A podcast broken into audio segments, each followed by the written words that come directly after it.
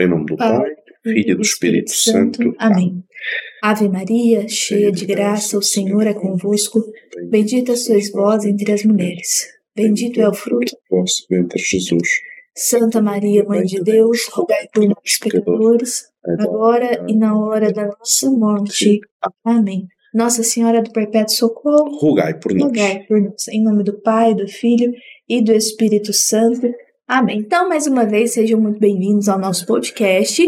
Hoje nós vamos tratar então de um tema atualíssimo. Isso. Porque ontem o Papa Francisco. que ontem.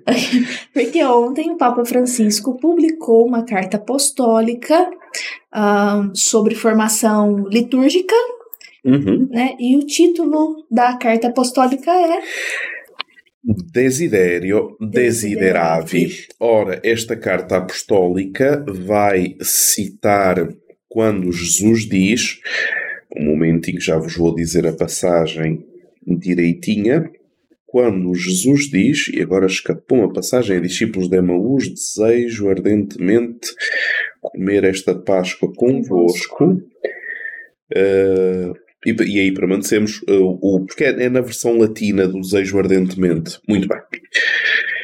Ora, com esta carta apostólica, nós temos. Temos novidades. Temos Agora, novidades. deixa eu só fazer aquela, aquele início de corte que eu já faço mesmo. Uhum. É, claro, nós nos ocupamos de Mariologia, então nós vamos fazer uma análise mariológica Exatamente. de onde o Papa Francisco é, coloca, e muito bem colocado uhum. nessa carta, a Virgem Maria sendo, sendo igreja. Exatamente. Né? Feita igreja, né? Ele feita igreja. Maria, feita igreja. É, mas eu queria, antes de nós falarmos, eu vou, você não vai gostar muito não que eu faço isso, mas eu vou fazer assim mesmo.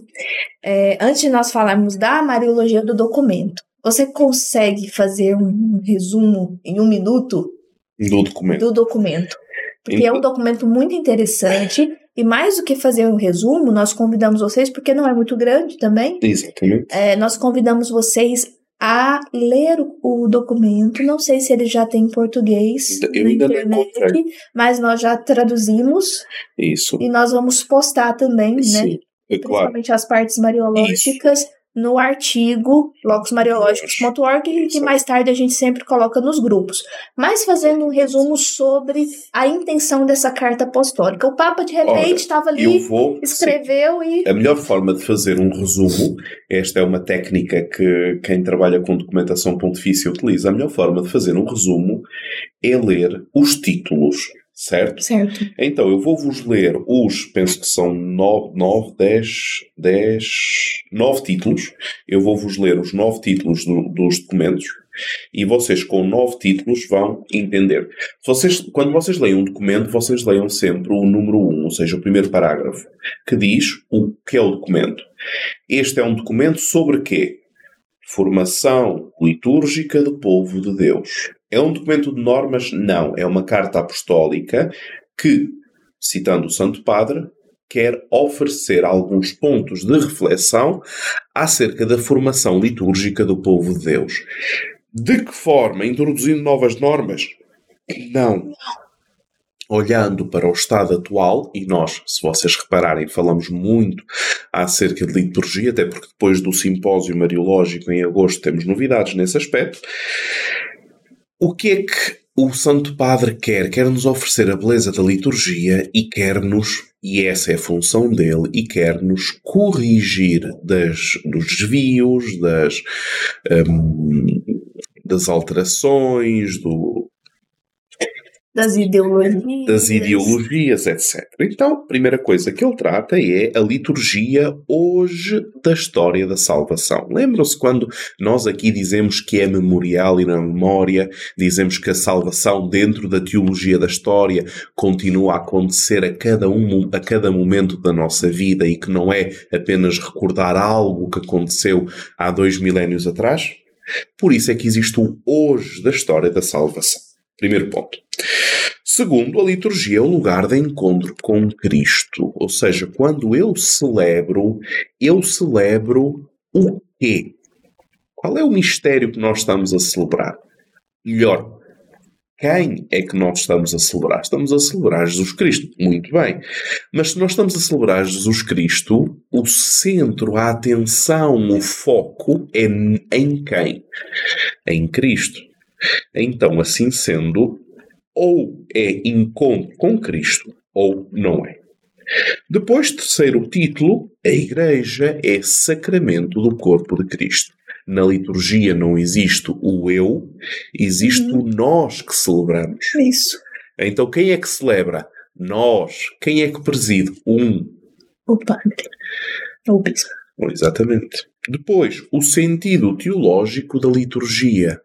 Se a liturgia não se encaminha para um conhecimento, para uma vivência, para um encontro mais profundo com os divinos mistérios, razão pela qual se celebra a liturgia, ficamos no moralismo ascético. Estou a citar o Santo Padre. Ou estou-me a citar a mim próprio? Que achas? Ah, não é o Santo Padre, o Santo Padre. E já vamos explicar o que é moralismo ascético. Depois, a liturgia antídoto para o veneno da mundaneidade espiritual. O que é mundaneidade espiritual? Nossa, ele usa uns termos nessa Uhum. carta, né?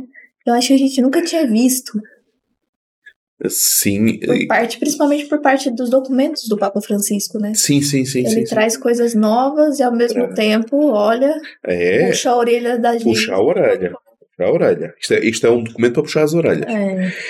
Antídoto para o veneno da mundaneidade espiritual. O que é isso, mundaneidade espiritual? Ele diz: o... a liturgia funciona com símbolos. O homem hoje não sabe ler símbolos. Uhum, Como não sabe, nós vemos isso na arte, não é? isso. Na arte da Galeria Arcedeia. A gente tem que explicar o que é, Alguns não sabem nem quem é Maria. nem quem é Essa Maria. mulher com É, criança é bonita. exatamente. Não sabe exatamente. que é Maria e Jesus. É, é. Eh, e não sabem distinguir um, um cordeiro de um novilho, não é? Ou uma criança de um anjo. Ou uma crença de um anjo, etc. Bem, Então, monadinidade espiritual tem a ver com eh, o, o esvaziamento do horizonte simbólico e a liturgia funciona com símbolos, então a liturgia deixa de significar porque o sinal que liga ao facto, significado, significa, é? Uhum. sinal, facto, significado, hum, é imperceptível. Então, nós temos que educar para o símbolo, certo? Certo. E ele diz, e aqui é muito interessante, ele diz que não podemos cair no culturalismo. Ou seja, o culturalismo disfarça-se de inculturação, pega na liturgia e retransforma em qualquer coisa que ela não Hum. é. Culturalismo. Uau! E a gente vê bastante. Oh, Eu não sei lá fora, mas aqui no Brasil são Hum, lá umas fora. invenções assim de, de liturgias, de, eles chamam de paraliturgias, né? Como se É. pudesse colocar esse tipo de Isso, liturgia isso. dentro. Lá não. No, e é realmente desse, desse jeito, Nas numa, Áfricas tinha assim. numa falsa inculturação. Lá nas Áfricas tinha assim umas coisas. Eh, lá, não, lá na Europa, enculturação não. Eu tô até vestida assim de Enculturada, não é? enculturada. Depois, o- o título sexto, redescobrir a cada dia a beleza da verdade da celebração cristã. Nós celebramos a verdade. Desconhecer a verdade é incapacidade para celebrar. Título sétimo, a admiração pelo mistério pascal, parte essencial do ano litúrgico. E de facto, eu aqui sou obrigado a dizer mais uma vez que ele tem razão, e quanto, Natal 3, 5 milhões de preparativos e um budget de despesa Uhum. megalómano, chegamos à Páscoa. Que é assim, o cristianismo parte da Páscoa. O centro da Vilito, Páscoa. Páscoa, um. Não. É. E então nós temos este problema do mistério pascal. Ai, Cristo sofre, fica ali num canto, eu quero é o menino Jesus com Nossa Senhora. Então, a entender o, o- a mensagem que ele está a passar, não conhecer o mistério pascal, mas depois vamos celebrar o quê? O mistério pascal. Vocês pegam na missa de Natal, nós estamos a celebrar o quê? Nós estamos a celebrar que o menino, o Verbo encarnado, é o Cristo crucificado. Que ressuscitou. Não tem sentido, né? Exatamente.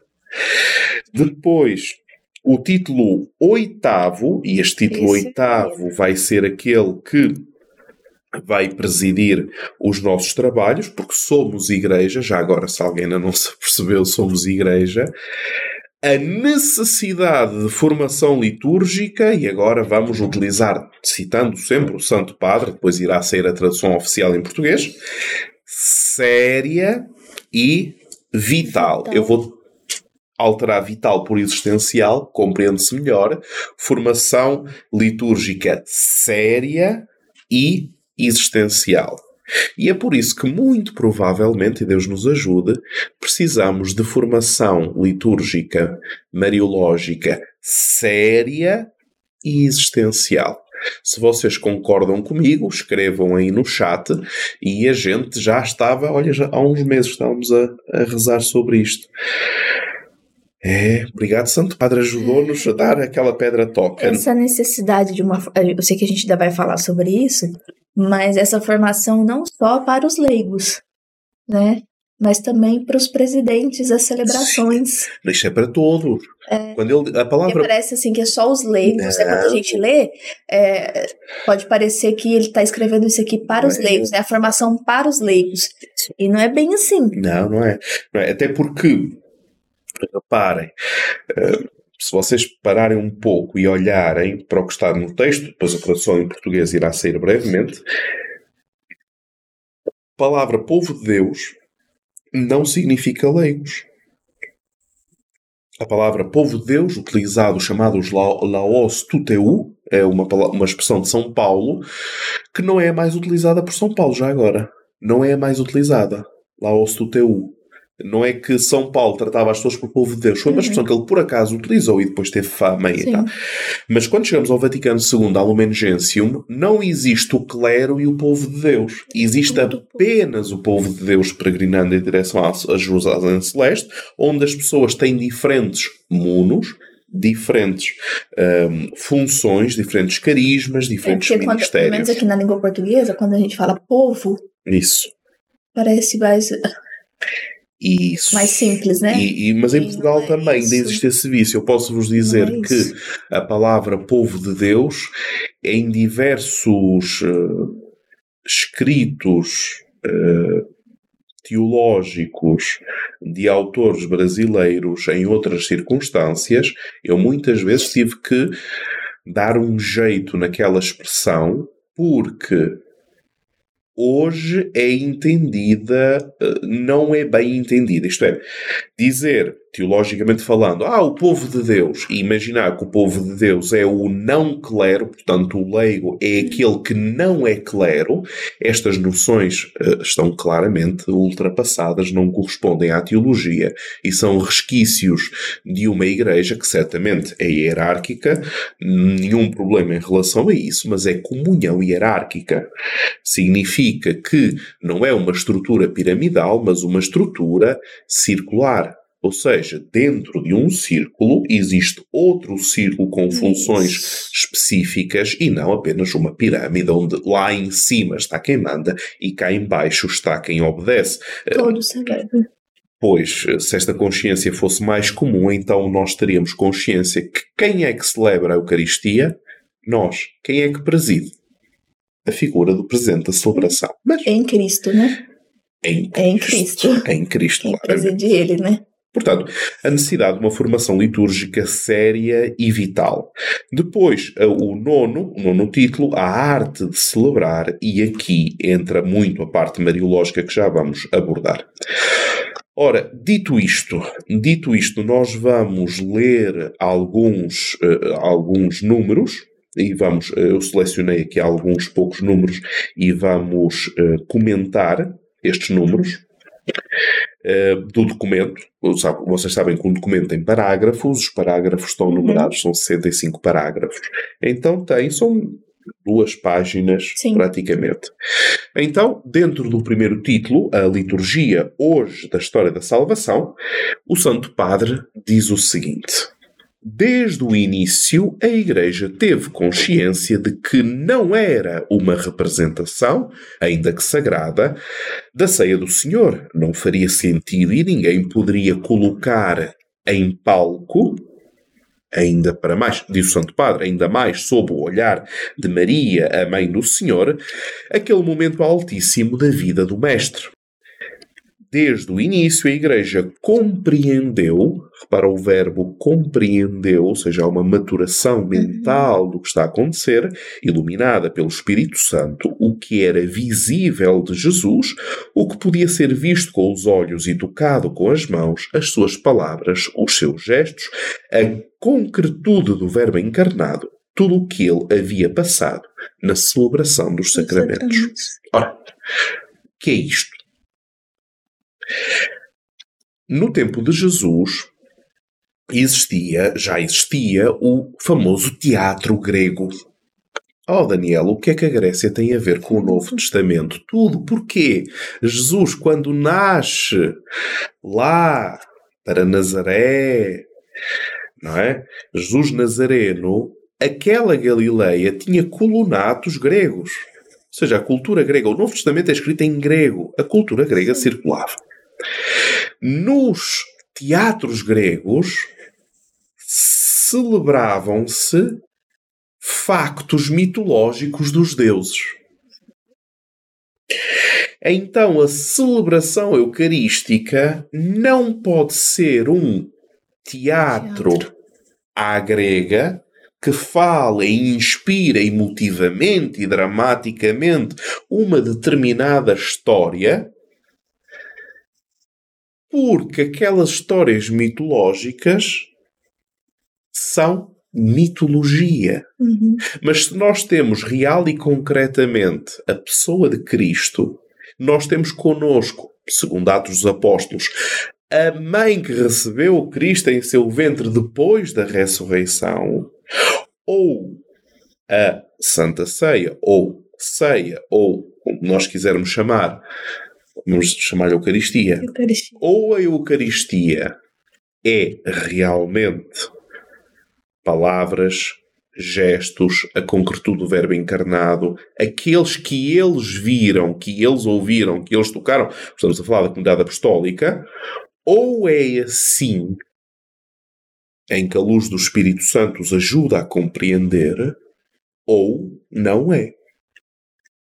E isto diz-nos em relação à Eucaristia, e nós já vamos depois mais tarde ver, quando nós falamos de ideologia e de Jesus como ideia, Maria continua a ser aquela que não deixa escapar um Jesus como um uhum. bonzinho, como uma ideia, mas como verdadeiro Deus e verdadeiro homem. Segundo o título, a liturgia lugar de encontro com Cristo. E vamos ler o número 10? Eu? Hum? Aqui reside toda a poderosa beleza da liturgia.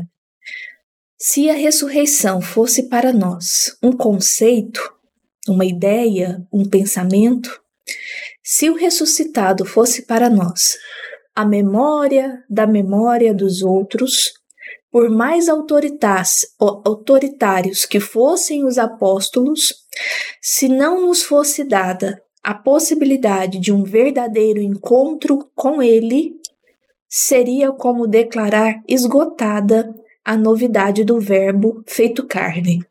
Ao contrário, a encarnação, além de ser o único evento novo que a história conhece, é também o método que a Santíssima Trindade escolheu para nos abrir o caminho da comunhão. A fé cristã ou é um encontro com ele vivo, ou não é. Toma. É. Nós em Portugal tínhamos uns comediantes que utilizavam uma expressão que era vai buscar, embrulha! E aqui está igual, ou seja, reparem, pensem que ou é o ressuscitado ou não é é um símbolo, dizem alguns. É um recordar, dizem outros. É uma sucessão apostólica de testemunhos até aos nossos dias.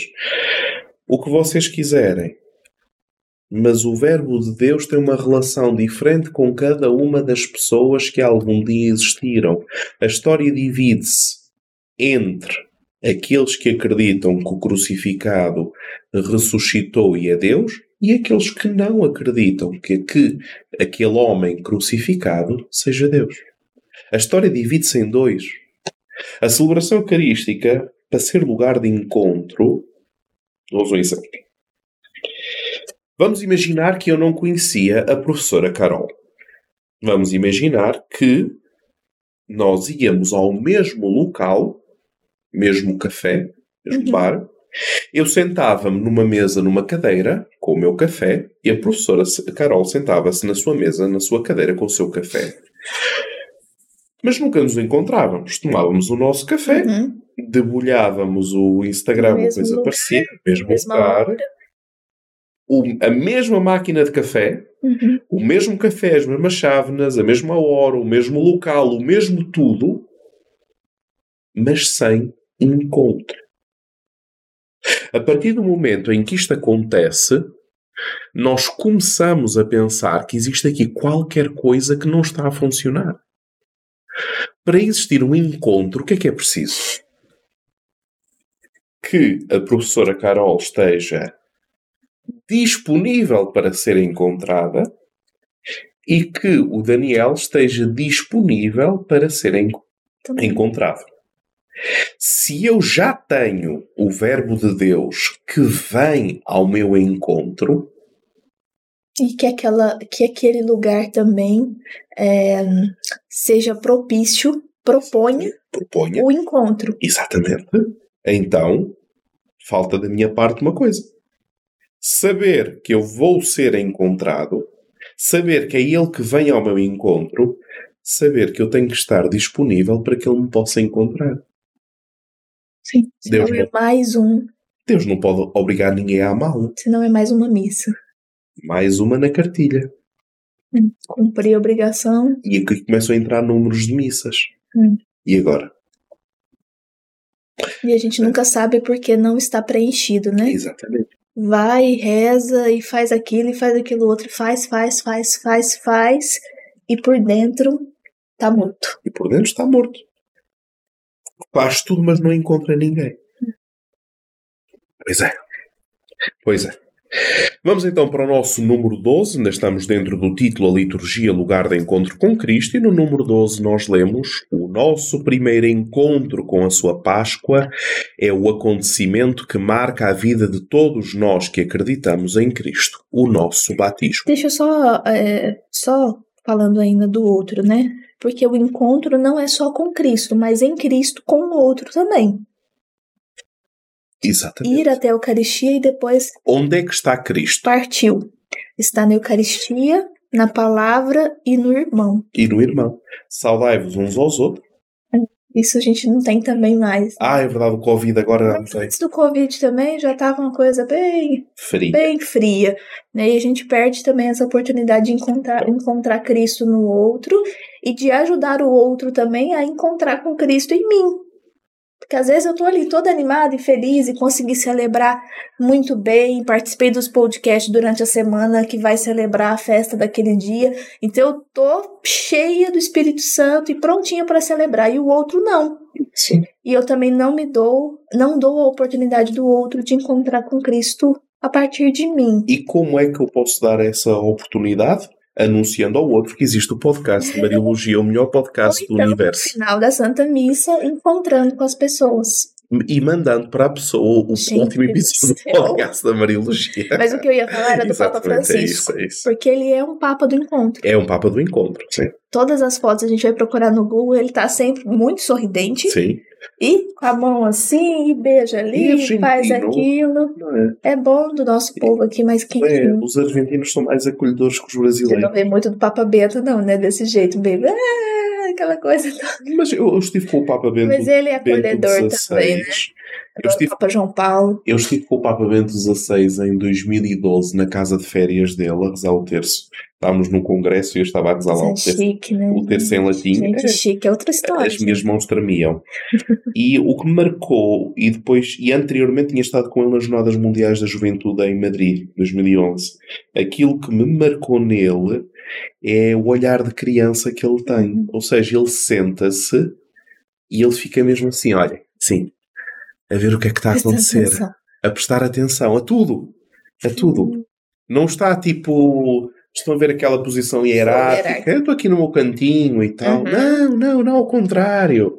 Ao contrário, é mesmo aquela pessoa que está mesmo ali. Estão a entender que não está a representar, é ele mesmo. E o Papa Francisco também é, é ele É mesmo. o Papa do Encontro. Isso. Muito bem, então.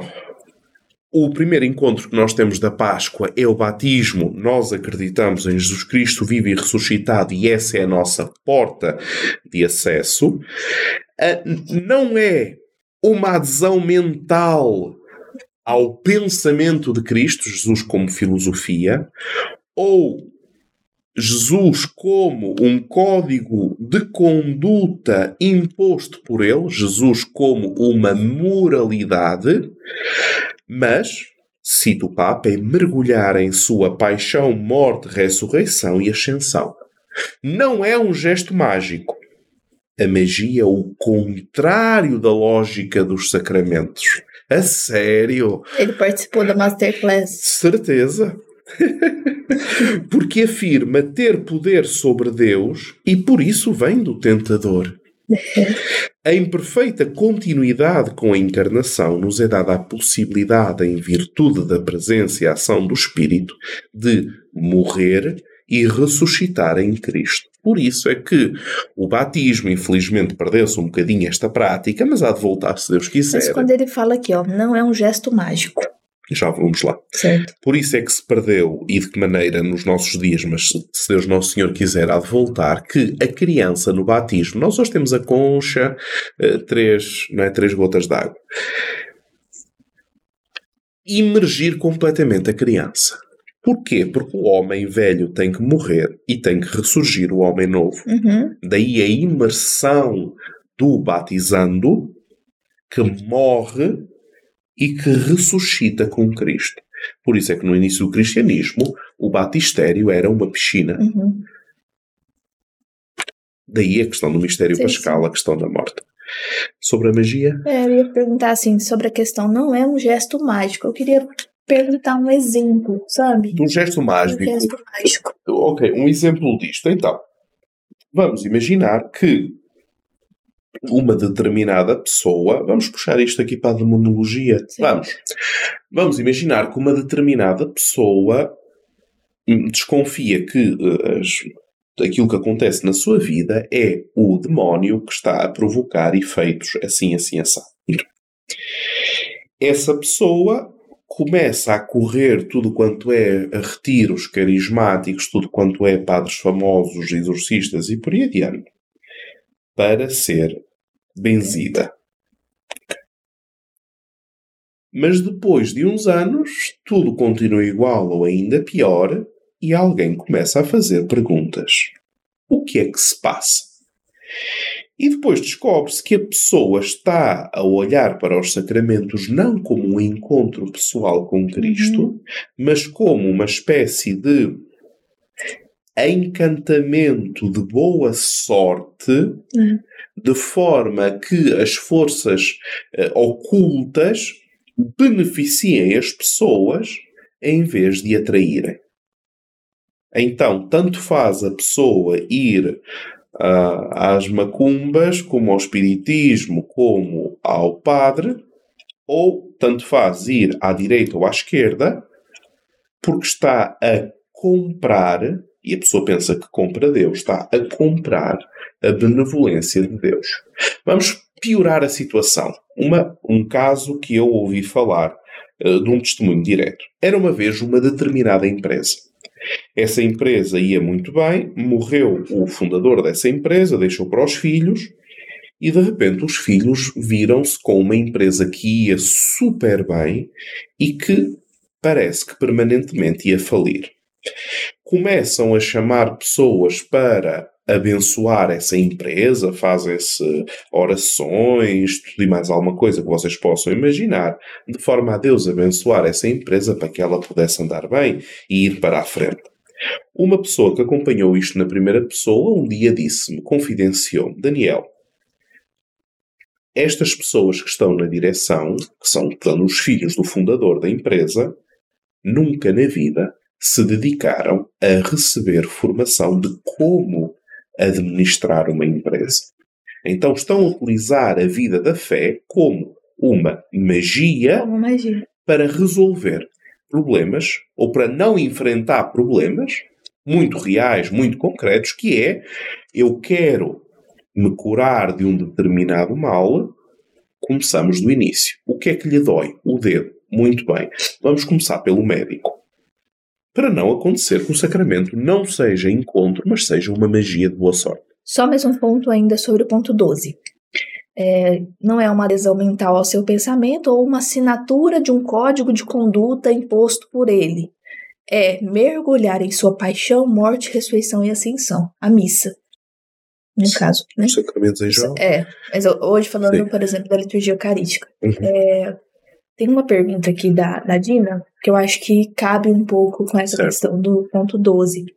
Ela pergunta assim: como podemos considerar as celebrações da ceia do Senhor, da Eucaristia, com tantas palmas, músicas bem animadas? Eu vou te colocar num. Sim. Então, primeira coisa, a liturgia são a Sagrada Eucaristia são ao mesmo tempo duas realidades difíceis de fundir, porque é o paradoxo. É um banquete? É. É a paixão do Senhor? É. Ao mesmo tempo. Então, se a, a, a Eucaristia são duas Uhum. eh, realidades ao mesmo tempo, vamos assumir isso, porque de facto a Haggadah é a celebração festiva de algo, neste caso a passagem do Mar Vermelho, a a Eucaristia é a celebração da Páscoa, como passagem não agora do Mar Vermelho, mas da morte à vida, e não deixa ter o seu caráter festivo. Uhum, Porque não é só paixão. Exatamente, exatamente. Nós, cristãos, vivemos durante séculos mergulhados nas dores e nos sofrimentos, e claro, o típico efeito de balanço. Passamos da paixão, morte de Cristo até à plena ressurreição que ignora a paixão e morte. Também. Razão pela qual existem normas litúrgicas que dizem às pessoas, meus senhores, façam o que quiserem dentro de uma igreja, nós precisamos de ter um crucifixo visível para todos os fiéis. Porque é Jesus crucificado. Pois está lá escrito. Então, eh, não há ressurreição sem paixão, não há né, vida eterna sem cruz. Então, para fundir estes dois espaços, como é que se faz? Muito simples. Se vocês olharem para a instrução geral do missal romano, tem lá tudo escrito como é que se celebra a Eucaristia e existem momentos para palmas, momentos para música, existem, e um dos números daqui fala sobre isso, momentos para o silêncio, porque rezar de carreirinha não diz nada, momentos para o silêncio, momentos para a, para a reflexão, para a recoleção, momentos em que a música é festiva, estou a pensar no exemplo, Aleluia, Glória. Glória, o Santo, o Porque não Aleluia. adianta também, eu já falei muito na consagração, né? Ali a- a- o canto, né? O hino de, e é hino de louvor. Então, um hino de louvor, como se eu estivesse no Calvário, né? E Jesus está morrendo e o sangue descendo. A gente tem muito essa, né, essa coisa da imaginação nessa forma. Então, é o sangue de Jesus descendo ali, Jesus morrendo e eu louvando. Não, é o momento do louvor. Ou seja, glória a Deus nas alturas e paz na terra aos homens de boa vontade. Então, é aquele momento que eu tô, glória a Deus nas alturas e paz na terra, aquela coisa toda. E a gente chama isso de piedade Ah! né? A pessoa piedosa é aquela que entra para dentro de si e em todos os momentos eucarísticos eu vivo daquela forma. Só que, como você disse, nós temos um momento para tudo. Temos, dou-vos um exemplo. Missa com crianças, há muitos anos atrás, quando eu era criança, portanto, ano passado, eh, em Portugal. Momento do Aleluia. Bato palmas de alegria a Jesus que vai falar. O Evangelho que nos guia, uh, vamos a Deus louvar, qualquer coisa assim. E então era a igreja com todas as crianças da catequese, devíamos ter umas 700. Nossa. Bato palmas da alegria. Agora imagine a criançada toda a bater palmas antes do Evangelho. É um momento para bater palmas. Depois da comunhão, é um momento para bater palmas. Cântico do ofertório. Calma. É, agora eu. Calma. Então há momentos diferentes, porque toda a liturgia está tão bem construída, meu Deus. Então, continuemos. Muito bem. Então agora nós passamos para o título quinto, a liturgia Antídoto para o veneno da mundaneidade espiritual. Número 20.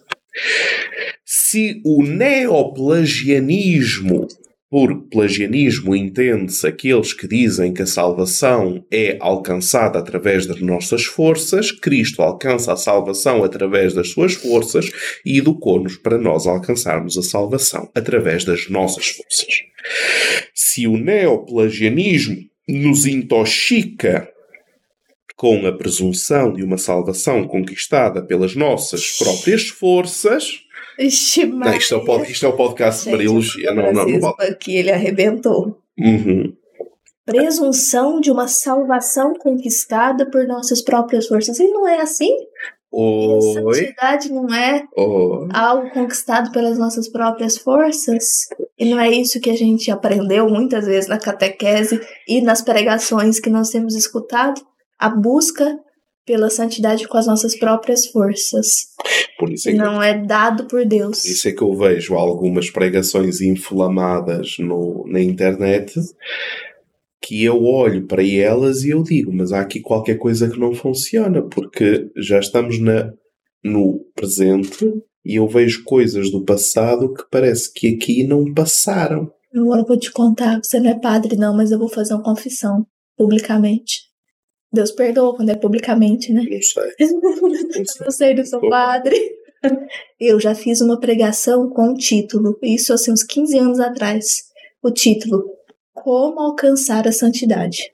E aí eu dei passos, porque foi o que eu aprendi, Certo? sabe? Então- foi o que eu aprendi. Então eu vou-te Imagina só. Eu, eu agora vou-te dar a absolvição citando um grande confessor, um grandíssimo confessor, São João Maria Vianney. A ignorância não é pecado, pecado é é mantê-la. Deus. E então o Papa diz que a celebração litúrgica da salvação purifica-nos proclamando a gratuidade do dom da salvação e acrescenta acolhido na fé. Então, em que parte é que nós. Te... Qual é a nossa parte na salvação? Acolhê-lo na fé. Ah, então é fácil. Hum. É, é, é, é. Experimentem acolher Deus vivo na fé todos os momentos, todos os Hum. dias, viver como pessoas redimidas, leigos, sacerdotes, frades, irmãs. Experimentem acolher na fé 24 horas por dia a salvação trazida por Cristo e depois conversamos. Participar do sacrifício eucarístico não é uma conquista nossa. Eu aqui recordo aquela frase de uma música que eu gosto muito, de origem brasileira: Não comungo porque mereço, isso sei ao meu Senhor, mas porque preciso de ti. Se calhar é profética essa frase. E ele ainda, ainda é mais cáustico. O Santo Padre diz como se pudéssemos nos gabar disso diante de Deus e dos nossos irmãos. Eu vou à comunhão porque. Pois.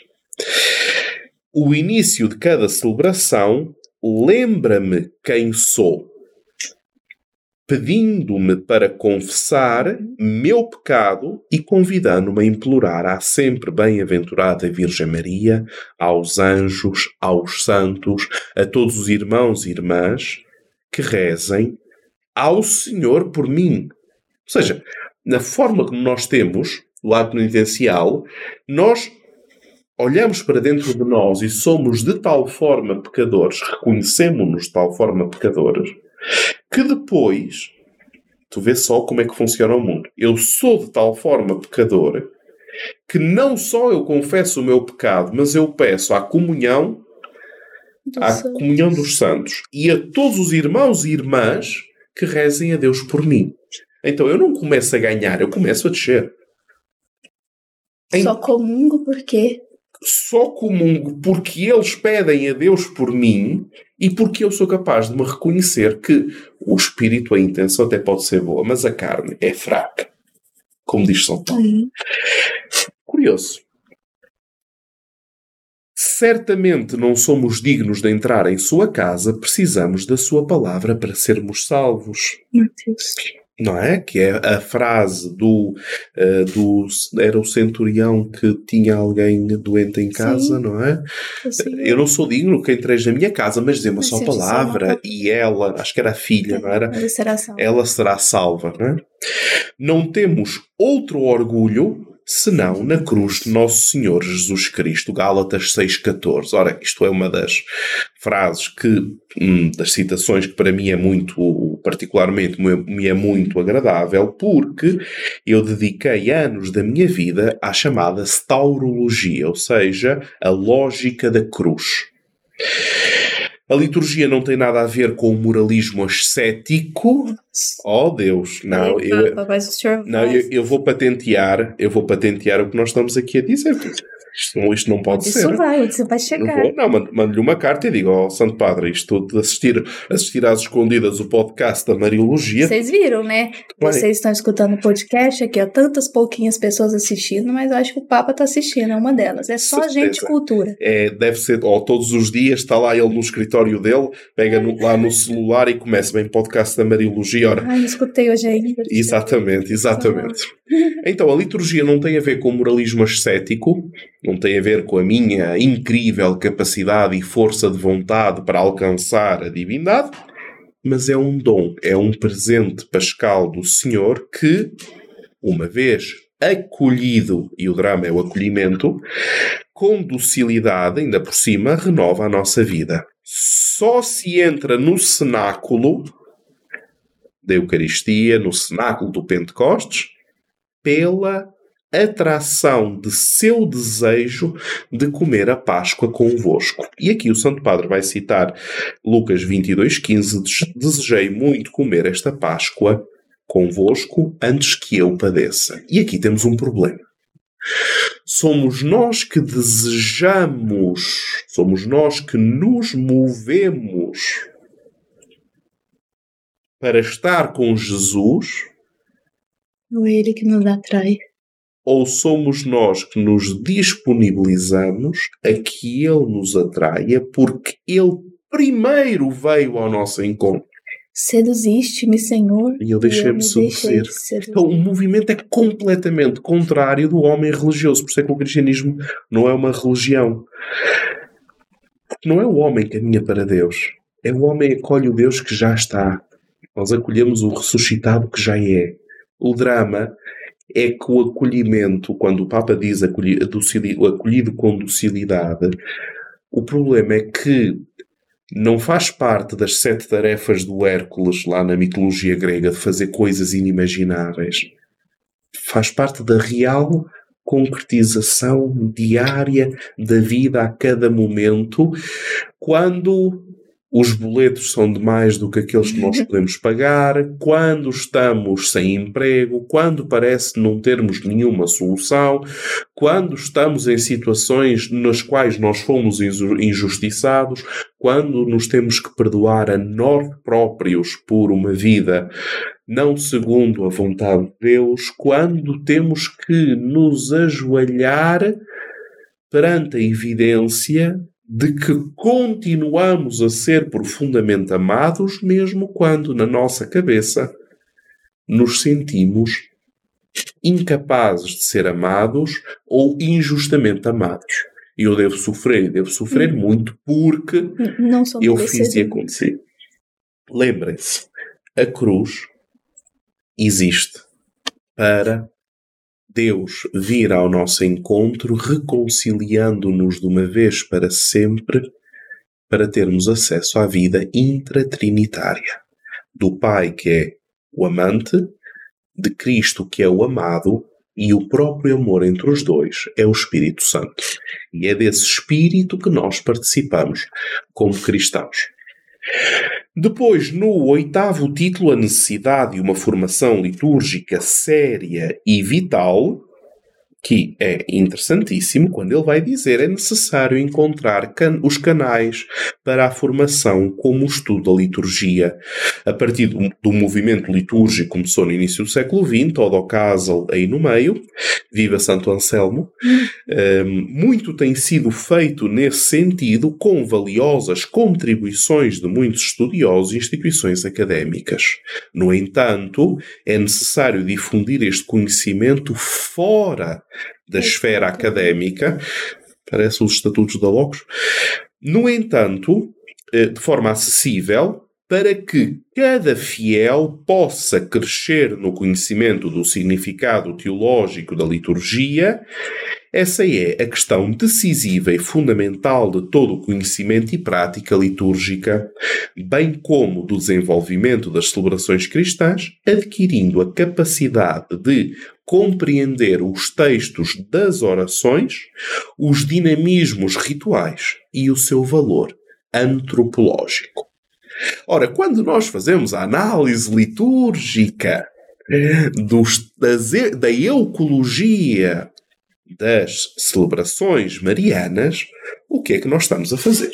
Então, aqui o que ele pede é uma formação que saia da academia, que Exatamente. saia das instituições acadêmicas, mas que se baseie nela, mas que se baseie nela, que não fique somente na esfera acadêmica, mas que abra de forma acessível a todos, a todos. Né, que a mensagem se faça chegar e que seja é, que essas formações tenham.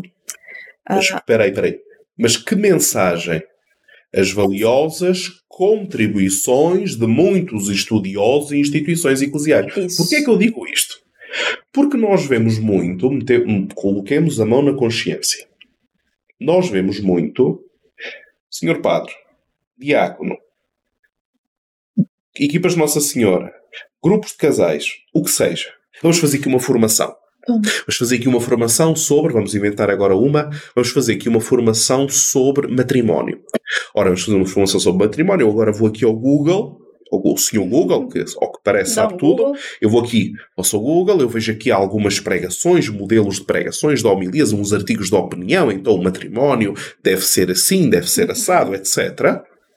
E eu transmito os primeiros resultados que eu encontrei na internet sobre um determinado assunto, sobre o qual eu montei o esquema em duas horas. E aqui vem, e vamos colocar o dedo na ferida e ainda vamos meter sala em cima. Nós temos instituições académicas, algumas plurisseculares. Sim. Temos milhares de pessoas de todo o mundo que gastaram décadas da sua vida no estudo de pontos muito específicos. Temos milhares de páginas publicadas, impressas e distribuídas. Deus permite, hoje com a internet é fácil aceder a esses estudos em todo o mundo. Mas nada disso é importante que eu tenha em consideração na formação que vou fazer.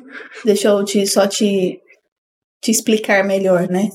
É, então, por exemplo, nas nossas paróquias, nas nossas novas comunidades, né? Eu que fiz parte de uma nova comunidade por 15 anos, quando nós íamos é, fazer um retiro de formação, ou um retiro mesmo, né? E nós íamos escolher os pregadores ou os formadores. Quem que nós escolhíamos? Hoje eu estou sendo muito sincero, né? Ou é, quem está mais em, em alta nas redes sociais, ou um cantor famoso, né? Alguém que seja um que nós chamamos hoje de influencer hum, católico, uhum. né? Então, se eu quero alguém que fale para mim sobre formação um, sei lá, litúrgica mesmo, né? Então, alguém que está na fama, eu vou lá e trago ele. Talvez ele nem sabe nada de liturgia, mas como ele está na fama, vai trazer mais pessoas para participar. Então, se eu quero uma pregação sobre Nossa Senhora, eu vou naquela pessoa mais piedosa para que ela estude alguma coisa e fale, por exemplo, sobre os dogmas marianos, que parece que é a única coisa que tem para se falar sobre Nossa Senhora. E não se procura aqueles que têm gastado a sua vida com especialização naquele tema. Né? E os resultados são? Por exemplo, você está aqui no Brasil já tem quase um ano e meio. Um ano e meio. Né? É, pouquíssimos foram, por exemplo, e eu vou tocar o dedo na ferida de vocês, que convidaram a Locos para uma formação mariológica. É. Né? Daqui a pouco nós vamos. Nós fomos esse ano na Diocese de Uberaba. Uhum. Não que nós temos muito tempo, mas. E os convites? Né? E aproveitar dessa formação para sua paróquia, para sua, ai, Carol, mas o padre não é muito aberto. Apresenta, né? Apresenta. É, nós vamos agora para Brasília, nós vamos ter um. E não é nem uma aluna nossa que nos convidou, né? Ela não é nem aluna. Então, imagina só o que, que os alunos não deviam fazer. E nós vamos para BH, que um aluno, que é o Rômulo, convidou. Então, é isso. É isso. Né? É Formações isso. sérias nesse sentido, né? Pois, porque reparem, vocês entrarem dentro de um espaço que depois vocês saem emotivamente acelerados, seja cheios, seja, mas cheios de quê? De boas emoções, de boas intenções, mas cheios de quê? Reparem, a formação não faz palpitar o coração enormemente. Os sermões de Santo Agostinho duravam entre 3 a 4 horas. Já agora, se vocês quiserem saber. Dos que ouviram os sermões de Santo Agostinho já morreram todos. Como é natural. Mas o que ficou escrito dos sermões de Santo Agostinho permanece. Porquê? Porque nos ajuda a compreender a fé.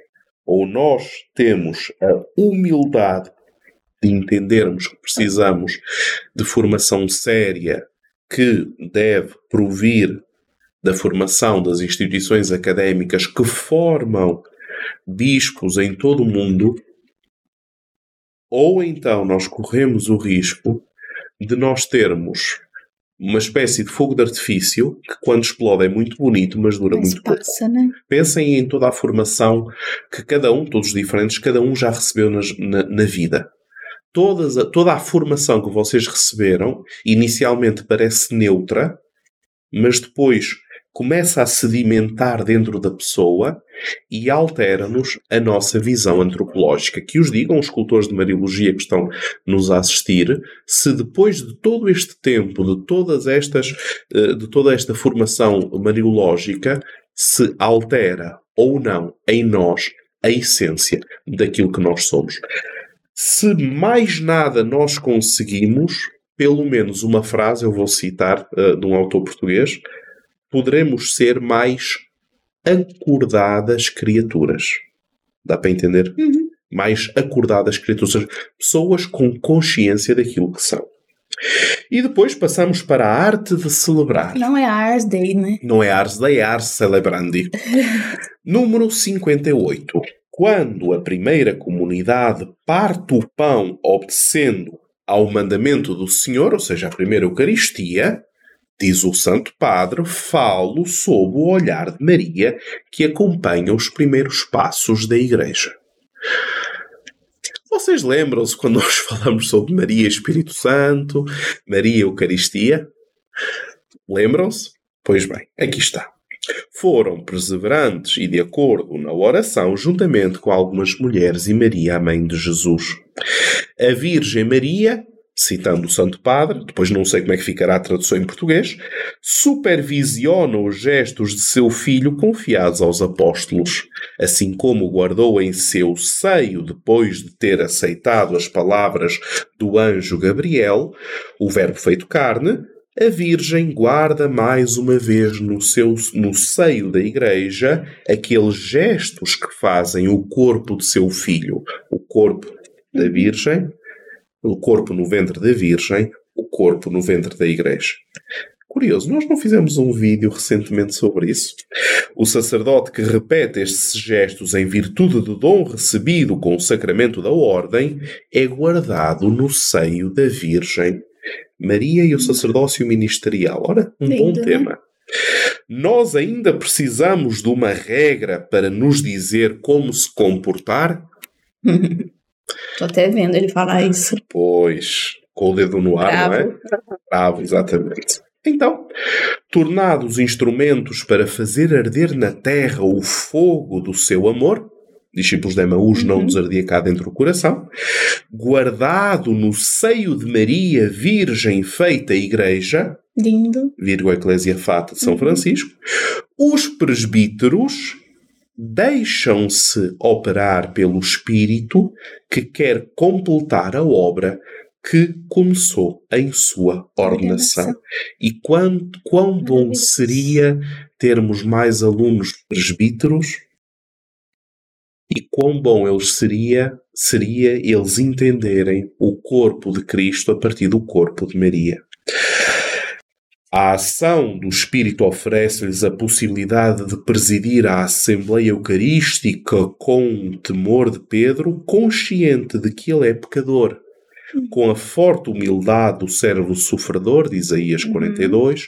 com o desejo de ser comido, o fagueine, pelas pessoas a eles confiadas no exercício diário do seu ministério. Ou seja, aqueles que alimentam porque Jesus quer ser comido, uhum. tomai e comei, fagueine, o que lá está, quer ser comido, mas se ninguém alimenta a vontade de Jesus e o acolhimento dos fiéis, entre a vontade de Jesus e o acolhimento de fé dos fiéis, existe, existe é. o exercício e ministerial. Ele levanta né, uma atenção para qual é a missão do sacerdote, né, a maior missão do sacerdote, que não é só a administração, um administrador paroquial, mas é dar de comer aos fiéis. Porque Cristo quer ser dado de comer aos fiéis, é. ser comido. Ou seja, celebrem, né? E fome deste-me de comer. É. é. E o Santo Padre conclui dizendo, número 65, abandonemos a controvérsia. De, que é que ele que estará? Controvérsia que é controvérsia será esta? Para ouvirmos juntos o que o Espírito diz à Igreja guardemos a comunhão, continuemos a nos maravilhar com a beleza da liturgia, a Páscoa nos foi dada, deixemo-nos resguardar pelo desejo que o Senhor continua a ter de poder comê-la conosco, sob o olhar de Maria, mãe da Igreja. Ora, nós aqui. A gente vai dar uma comentadinha do que é controvérsia? Ora, eh, eu vou, eu vou dizer aquilo que eu acho que eu acho que é controvérsia. A controvérsia é quando nós temos uma guerra sobre receber a comunhão nos lábios ou receber a comunhão na mão. Antes do Covid era mais complicado, não é? Uh, não, eu sou indigno de receber a Sagrada Comunhão. Ora, a Igreja prevê três formas de receber a Sagrada Comunhão. Está na Instrução Geral do Missal Romano. Prevê três posições para receber a Sagrada Comunhão, três formas de receber recebê-la. Fazem-se as disposições, essas disposições é congregação para o culto e disciplina dos sacramentos, mas todos podem ter opiniões pessoais. E aí ele fala: abandonemos a controvérsia para ouvirmos juntos o que o Espírito diz Exato. à igreja. Exatamente. Ou seja, escutem, né? Exatamente. Porque reparem, isto, nós chegamos a uma altura nós chegamos a uma altura e a internet tem sido um veículo para isto. Que, reparem, a determinada altura tudo vale.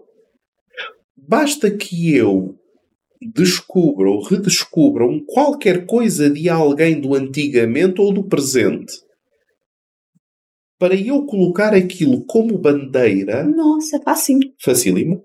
Falta de formação.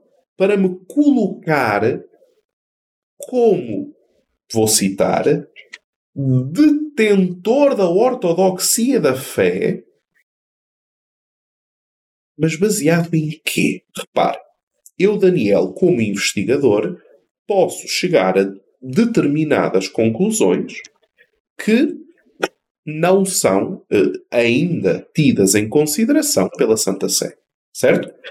Contudo, essas conclusões são minhas conclusões. Eu posso escrever livros sobre isso, posso propor como uma, uh, conclusão válida para o mundo da Igreja, posso adormecer para a eternidade e daqui por uns séculos alguém pode utilizar aquilo que eu propus e dizer de facto este é o caminho que o Espírito nos indica. Ou então posso dizer eu estou certo, eles estão errados. Mas quem és tu para dizer que estás certo? Um exemplo. Há mais de 30 anos existe pastoral para casais divorciados na Diocese de Pádua. Pastoral só para pessoas divorciadas recasadas. Uhum. Há mais de 30 anos. Quem começou, o frade que organizou e levou isso para a frente, certamente não teve vida fácil. Uhum. Mas não havia nenhuma contra-norma para lhe fechar as portas. O número de divorciados recasados só aumenta, não diminui. Correto? É, infelizmente, sim. Então. Mas não são ele foi um, né? Ele foi um profeta. Ele olhou para, exatamente, não foram abandonados, olhou para quem precisa e disse: Jesus também veio para eles. Que depois isso ganhe forma, ganhe consistência, ganhe peso de norma dentro da vida da Igreja é uma coisa que vem a posteriori. Mas não é que perante as críticas ele teve que se colocar fora a dizer tem que ser assim porque eu é que trabalho com eles e vocês não sabem. Que vocês não sabem, óbvio. Que eu vos posso ajudar a saber, óbvio. E que eu vou esperar o tempo do Espírito para que tudo aquilo que está ali a ser feito possa chegar. Quantas pastorais de divorciados em segunda união vocês conhecem aqui no Brasil? Pouquíssimas. Aqui está. Ontem eu escutei, né? A gente já está finalizando, mas sobre esse abandone a controvérsia e vamos ouvir juntos o que o Espírito diz à igreja. É tipo assim, calma, né? Ontem eu escutei assim, né? Olha, a igreja tem que parar de ser tribunal e tem que ser hospital. E eu perguntei, mas me dá um exemplo onde a igreja não está sendo hospital, mas está sendo tribunal. Ah, em todas. Falei, não, me dá um exemplo só. Para a gente poder discutir, ver se realmente é dessa forma, né? Então você deu esse exemplo dos divorciados, né? Nossa, mas a igreja exclui os divorciados, a igreja exclui os de segunda união. E aí a gente vai vendo esse movimento. E aí eu vou levantar aqui um, outra problemática que são os homossexuais. Uhum. Né, a gente está vivendo, nossa, um, uma bagunça né, de informações e desinformações dentro e fora, né? É, levantando bandeiras que não tem sentido algum. E aí nós falamos, nossa, mas e os homossexuais dentro da igreja? Eles são os excluídos, os marginalizados, vírgula. Vírgula. Inclusive, nós temos um movimento que tem sido muito divulgado e é muito interessante que chama CORAD, que é um movimento de homossexuais católicos que buscam a santidade e que vivem a castidade e o celibato, compreendem o que eles são e o que eles vivem, que é algo que né, não tem o que fazer, mas como viver a santidade dessa forma. Então, esse movimento católico. São João Paulo II, em 2003, tem cá. Uh, escreve a carta à cura pastoral de pessoas homossexuais, cinco páginas, é muito pequenina, em que claramente homossexual. Cura no sentido cuidado, né? Pastoral. Sim, sim. Uhum. Cuidado pastoral. Uh, uh, e então ele diz que não é, não é a tendência da homossexualidade em si um pecado, é o seu exercício. Sim. Como um homem casado ter um amante, por exemplo, né? Vai continuar sentindo atração por, por mulher né? Mas não vai ter uma outra. Exatamente. Então, cuidado, né? Aí, isso que eu chamo de volta aqui a frase do Papa. Abandonemos a controvérsia, né? Abandonemos aqueles que estão nos holofotes. Isso é, isso não é. Para ouvirmos juntos o que o Espírito diz à igreja. Que não é uma igreja de um ano, de dez anos, nem de cinquenta. Conhecemos a igreja à qual nós pertencemos esse é o, o grande esforço da Logos. E, portanto, se vocês acharem por bem e que sim, nós estamos sempre disponíveis a levar o melhor da formação mariológica das instituições académicas, dos séculos, hoje milénios, de aprofundamento de Maria no mistério da fé, de uma forma acessível, também didática. Séria e vital. Séria e vital, exatamente. então, nós queremos né, agradecer a presença de vocês, que hoje já foi um pouquinho mais longa, mas não tinha como, né, falarmos da, dessa carta. É, então, amanhã às 9 horas da manhã nós nos encontramos aqui novamente, com a graça de Deus, e nesse próximo sábado nós teremos a nossa última aula do curso de Introdução à Mariologia, então chamo aqui a atenção de vocês, né, para tentar assistir de forma ao vivo né, Exatamente. o nosso curso. Lembrando que último final de semana, última semana de julho, nós teremos as inscrições tão queridas e chamadas e abriremos a segunda turma. a segunda turma do Estelarium Maria. Então, já fiquem de olho porque tem muita novidade por aí. Exatamente. Portanto, será o mês de julho, será um mês muito atribulado. Iremos coroar o mês de julho com, em agosto, no início de, de agosto, simpósio o de Mariologia. simpósio, que é uma semana depois do Stellar. Isso mesmo. E no próximo mês, agora, de julho, nós, já posso dizer sobre o online? Pode, pode. Abriremos, de fato, as inscrições para o simpósio de Mariologia de forma online. Exatamente. Né? Então, conseguimos fazer com que é, a parte técnica. A parte técnica, que essa era a situação, né? Então, vocês que não poderão de forma presencial, infelizmente, porque presencial é bem melhor, mas nós vamos dar os nossos, os nossos pulos para oferecer para vocês qualidade altíssima do nosso simpósio online, mas mês de julho nós abriremos as inscrições nosso, do nosso simpósio. As inscrições online, online. Do, do, nosso simpósio. Essas inscrições, como é óbvio, é como a participação no simpósio, ainda que online, mas uh, seguirá os parâmetros da outra inscrição para o simpósio. E sobre as camisetas, que está todo mundo perguntando, né? Bonito, que é? eu faço, nós vamos eu lançar gosto. as camisetas no simpósio. Então, quem estiver lá já pode levar para casa, mas também vamos lançar de forma online, então você também pode comprar nos dias do simpósio. Exatamente. É isso aí. E dito isto, até amanhã. Se Deus quiser. Deus. Tchau.